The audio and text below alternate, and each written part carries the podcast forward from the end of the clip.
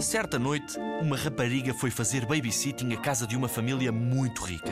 Esta família tinha uma casa muito grande com muitos, muitos, muitos quartos. A casa estava repleta de coisas, coisinhas, coisonas, de todo o mundo a decorá-la. Antes de os pais saírem, o pai deu um último recado à menina.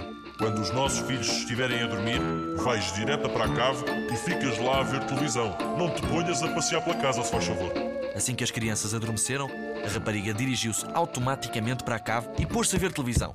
Estava a tentar concentrar-se, mas sem sucesso, porque no canto da sala estava uma estátua de metro e meio de um palhaço a sorrir para ela. Ela não gostava muito de palhaços. A dada altura, decidiu pôr um lençol a tapar o palhaço para conseguir ignorá-lo. Pouco tempo depois, viu um dos super sapatos do palhaço a sair debaixo do lençol, como se ele estivesse mexido. Nesse momento, ela decidiu ligar ao pai das crianças para lhe pedir para ver televisão noutro sítio da casa, porque a gigante estátua de um palhaço já a estava a assustar.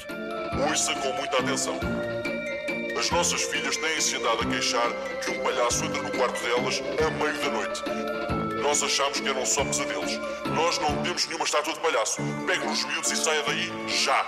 Eu vou ligar à polícia. A rapariga desligou o telefone imediatamente. Virou costas e nem sinal da estátua. A única coisa que viu foi um lençol no chão. Apressou-se a ir buscar as crianças, mas ao chegar ao terceiro quarto faltava o terceiro filho. Não sabia dele. Deu uma volta à casa, com as duas miúdas ao colo e o rapaz continuava desaparecido.